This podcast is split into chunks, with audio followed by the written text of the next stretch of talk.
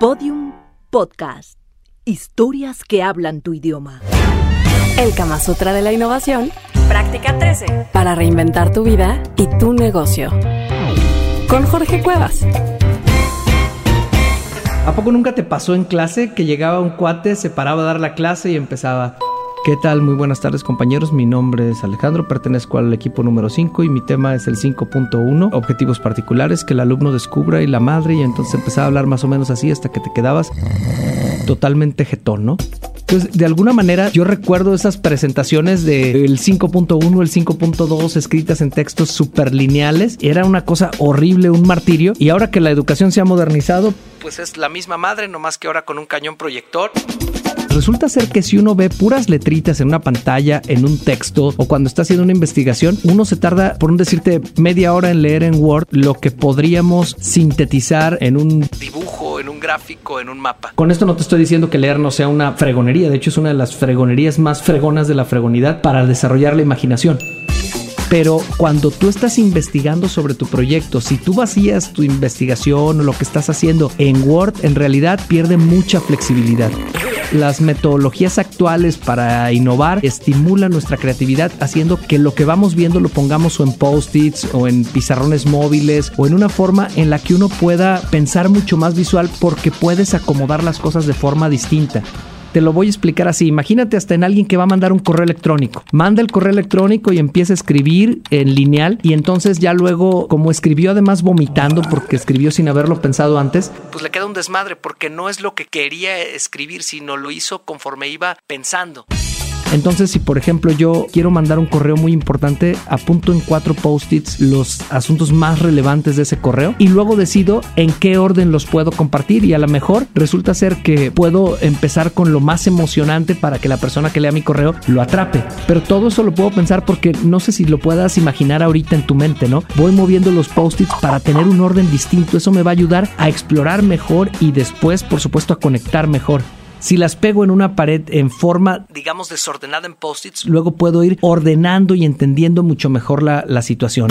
Entonces, número uno, aquí algo clave si quieres ser un buen explorador es tener esta capacidad de sintetizar visualmente lo que estás viendo, porque nada más terrible que ponerlo todo en Word y luego no poder jugar con él. Digamos que un Word es un entregable final, pero antes de ese entregable final tú tuviste que tener muchos conceptos que luego ibas acomodando y poniendo de forma distinta. Y además en esa mente visual hay que tener muy claro un concepto que es ver los detalles, que se le voy a llamar el zoom in, y ver el panorama completo, que le voy a llamar el zoom out. ¿Y qué crees? Solo puedes innovar si logras ver el panorama completo, aunque obviamente también hay que ver los detalles, pero hay gente que se clava tanto en los detalles, se clava tanto en el árbol que luego no puede ver el bosque completo y solo viendo el bosque completo es que uno puede decidir. Y esto llevado a términos prácticos es, número uno, cuando estés con tu equipo haciendo la exploración del proyecto en el que quieren innovar, usen toda una pared y pongan post-its, letreros, cartulinas de tal manera que logren ampliar el panorama.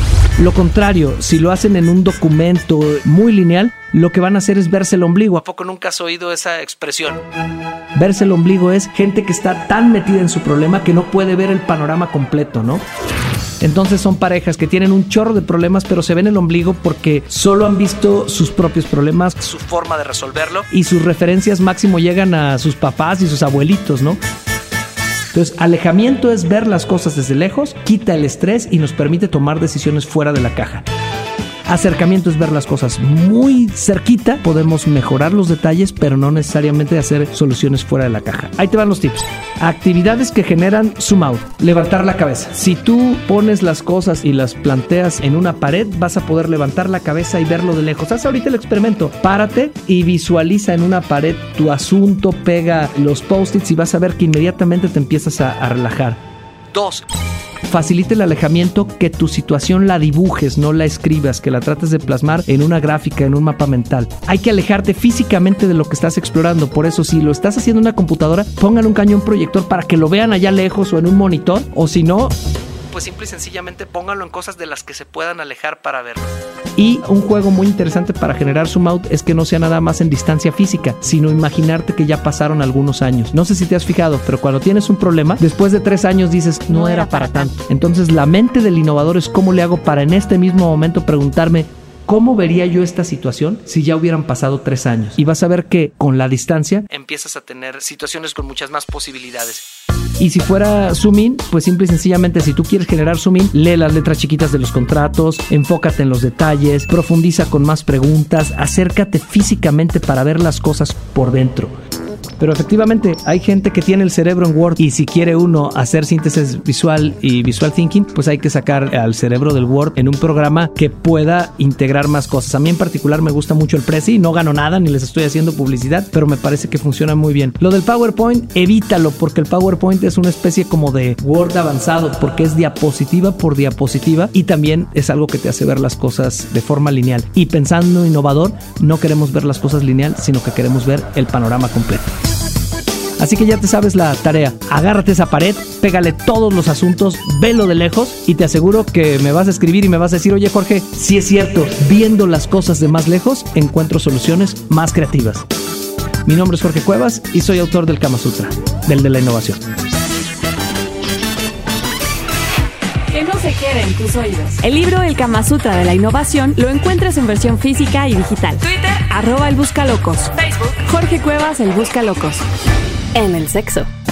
Como en la innovación, se aprende practicando. Todos los episodios y contenidos adicionales en podiumpodcast.com. Síguenos en Twitter en arroba podiumpodcast. Podium Podcast. Historias que hablan tu idioma.